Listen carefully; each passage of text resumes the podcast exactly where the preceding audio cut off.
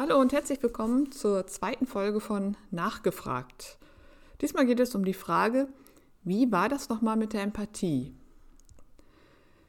Ja, AutistInnen wird ja immer wieder nachgesagt, auch nach wie vor noch von sogenannten Autismus-ExpertInnen, ähm, ExpertInnen diesmal in Anführungszeichen, dass sie keine Empathie besäßen, dass sie empathielos seien und sich nicht in andere hineinversetzen könnten und dann wird daraus wiederum gefolgert, dass AutistInnen gefühlskalt seien und sich nicht für ihre Mitmenschen interessieren würden und egoistisch sein, nur, nur, sich nur für sich interessieren würden. Ja, und das, äh, dieses Vorurteil hält sich hartnäckig. Das ist irgendwie nicht aus den Köpfen herauszukriegen, obwohl es eben nicht stimmt. Es ist schlicht und ergreifend falsch. Und deshalb ist es gut, dass nochmal danach gefragt wird, was es mit dieser Empathie auf sich hat. Denn dann können wir das jetzt nochmal gerade stellen. Also was heißt Empathie eigentlich? Empathie ist, ähm, kann man übersetzen mit Einfühlung oder Einfühlungsvermögen. Und das ist der Versuch, fremdes Erleben nachzuvollziehen.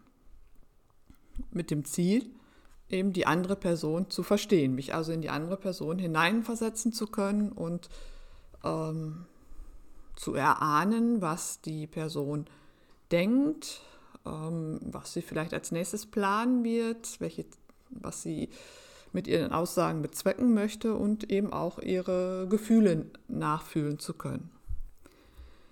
Nun wird die oder nun kann man die Empathie oder wird die Empathie in, in zwei, zwei Bereiche unterteilt, und zwar einmal in die kognitive Empathie und zum anderen in die affektive Empathie. Und die kognitive Empathie, das ist das, was so gemeinhin unter Empathie verstanden wird. Das bedeutet eben das gedankliche Einfühlen, ähm, dass ich die Perspektive meines Gegenübers ähm, übernehme und somit im Grunde genommen, ja, ähm, in seinen Kopf gehe. Also, wie ich eben schon sagte, erahnen kann, was derjenige oder diejenige denkt, plant, wie auch immer. Ähm, und das, diese kognitive Empathie, das ist die Empathie, die ähm, AutistInnen schwerer fällt. Man könnte sagen, dass da so ein, ein, ein Minus ist.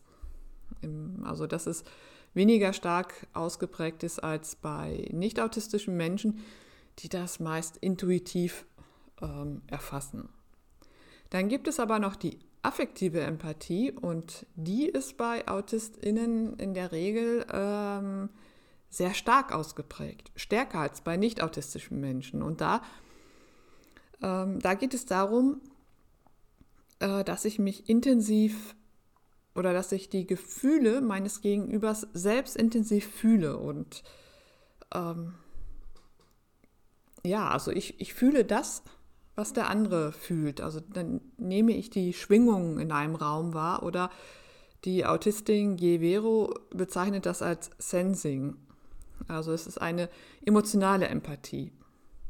Das Fühlen der Gefühle der anderen Menschen, die äh, in meiner Gegenwart. Und normalerweise sind die kognitive Empathie und die affektive Empathie, also das gedankliche Einfühlen und das emotionale Einfühlen ähm, sind in einem Gleichgewicht. Und bei AutistInnen scheint es so zu sein, dass es dieses Gleichgewicht nicht gibt, ähm, sondern dass die Waage eben mehr ausschlägt zur affektiven Empathie, dass die ähm, sehr stark ausgeprägt ist, während die kognitive Empathie schwächer ausgebildet ist.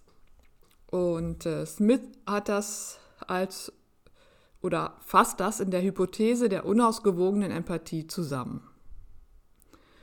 Das heißt, wenn ich ähm, die Gefühle anderer Menschen so intensiv fühle, dann ähm, ist klar, dass die Welt für mich unberechenbarer wird. Es ist nicht mehr kalkulierbar, weil ich ja unendlich viele Gefühle ähm, fühle, spüre und das äh, belastet natürlich, das ist anstrengend und die Herausforderung ist dabei, dass man sich zu, äh, von diesen fremden Gefühlen abgrenzt und sie nicht als die eigenen Gefühle wahrnimmt.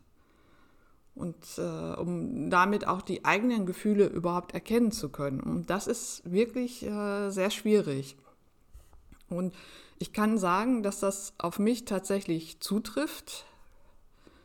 Ähm, dieses, diese Hypothese der unausgewogenen Empathie, denn ich spüre ähm, die Gefühle meines Gegenübers äh, sehr intensiv und nehme die Schwingungen, ähm, die in einem Raum sind, die von den, die durch die verschiedenen Gefühle der, der Menschen entstehen, äh, sehr deutlich wahr. Und ich äh, war lange, lange Zeit damit überfordert und ich habe das ja gespürt, aber ich habe nicht gewusst, dass das nicht meine Gefühle sind, sondern die Gefühle der anderen Menschen. Und das war sehr unangenehm, weil das ja auch ähm, nicht immer nur ähm, schöne Gefühle waren, freudige Gefühle, sondern auch negative. Und ich habe immer versucht, ähm, diese negativen Gefühle oder die unangenehmen Gefühle, die ich dann aufgenommen habe, umzuwandeln in, in positive Gefühle und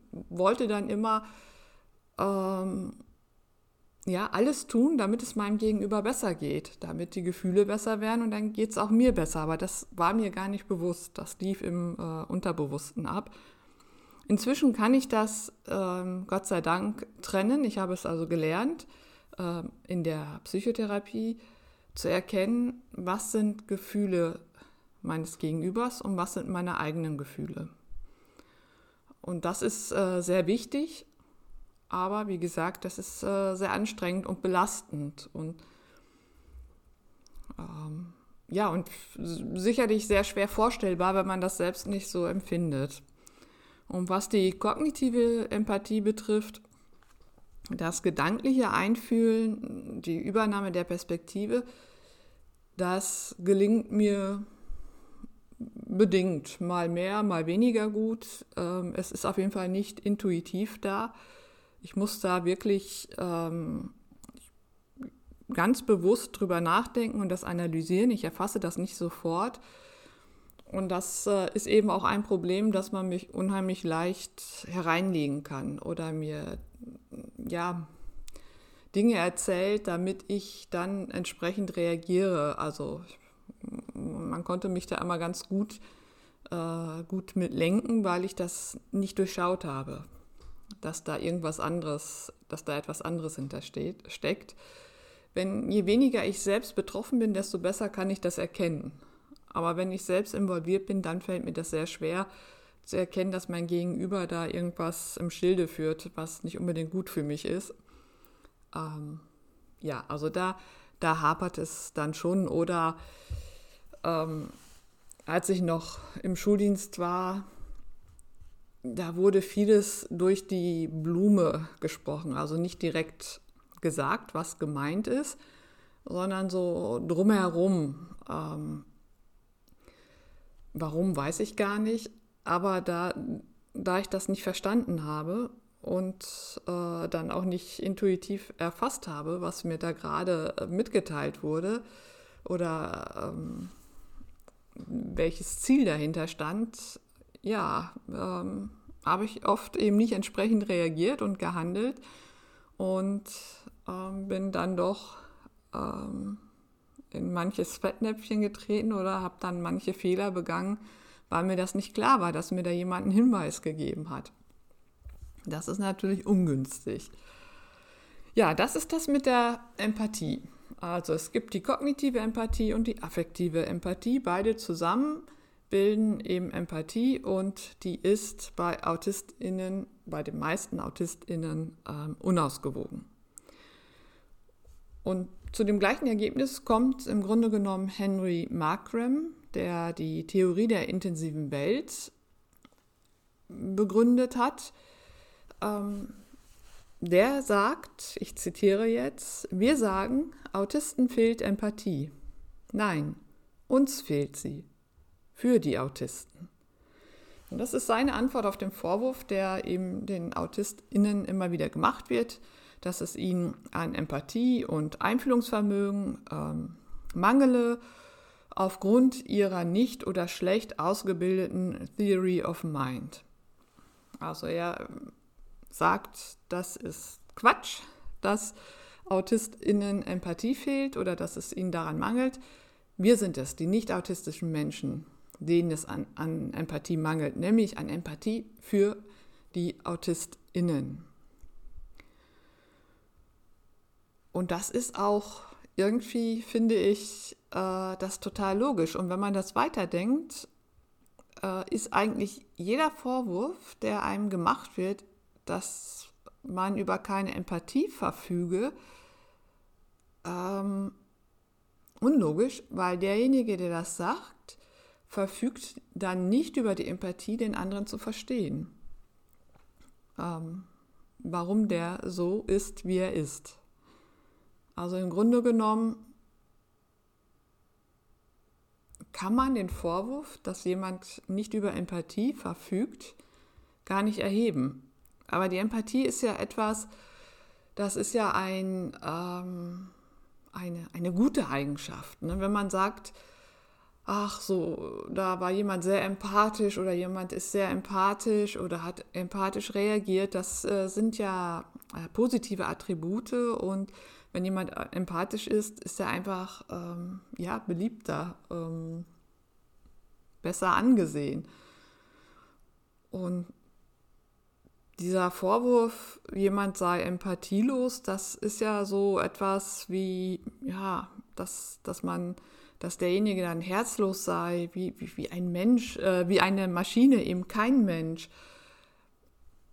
Was dann wieder zu dem Bild der AutistInnen so als, als, ja, als Maschinen, als Computer, als Rechenmaschinen ähm, zutrifft oder womit dieses Bild bedient wird. Also äh, den Vorwurf zu machen, man sei empathielos, äh, ist ein, ja, ein ziemlich heftiger Vorwurf und ähm, Empathie ist eben ein ganz hohes Gut im Zwischenmenschlichen und finde ich auch sehr wichtig, ähm, nämlich auch den anderen Menschen so zu lassen, wie er ist und die Perspektive zu wechseln und äh, mal den Blick äh, aus der Sicht des anderen ähm, oder durch, durch die Augen des anderen zu schauen ähm, auf die Dinge. Und da muss ich sagen, das äh, gelingt den wenigsten Menschen, ob autistisch oder nicht autistisch. Äh, das habe ich auch in der Schule ähm, nicht selbstverständlich von allen KollegInnen erlebt, dass sie in der Lage waren, die Dinge mal äh, aus der Sicht der SchülerInnen oder der Eltern zu betrachten. Ähm, da ist doch ganz stark die, die eigene Sichtweise diejenige und es wird davon ausgegangen, dass alle anderen diese Sichtweise zu teilen haben und wer das nicht macht, der ist eben nicht empathisch oder ja, ist gefühlskalt oder ist einfach zu blöd dafür, was auch immer. Also diese Empathie scheint in unserer Gesellschaft sehr wichtig zu sein und wie gesagt, sie ist auch wichtig, aber, und da muss ich jetzt, zitiere ich ähm, Camilla Peng, die sagt, aber wenn ich eins gelernt habe, dann das, dass diejenigen, die gut darin sind, über die Notwendigkeit von Empathie zu sprechen, nicht annähernd so gut darin sind, sie zu zeigen. Das ist ja auch so ein typisches Phänomen.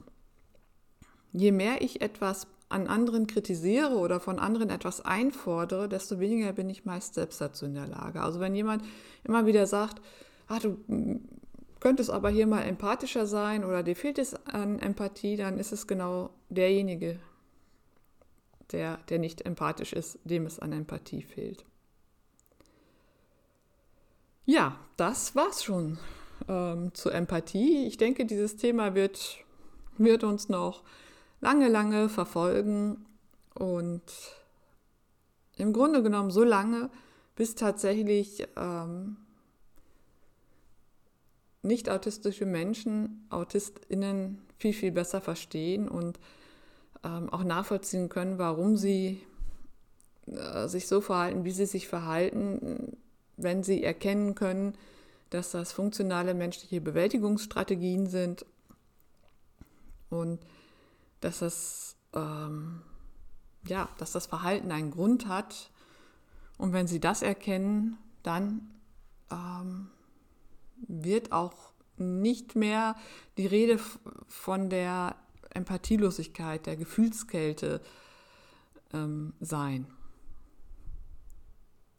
Ich hoffe, das war jetzt verständlich. Ich bin, bin mir nicht so ganz sicher, aber ich, äh, ich hoffe es, dass jetzt äh, das mit der Empathie nochmal etwas klarer geworden ist.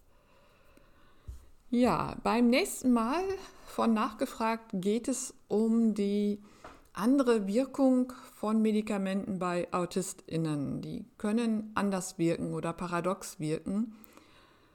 Ähm, da mal schauen, ich weiß nicht, äh, wie viel ich dazu rausfinden werde, aber das, was ich ähm, dazu herausfinde, werde ich in der nächsten Folge mitteilen. Bis dahin alles Gute, Ihre Stefanie Mehrwalter.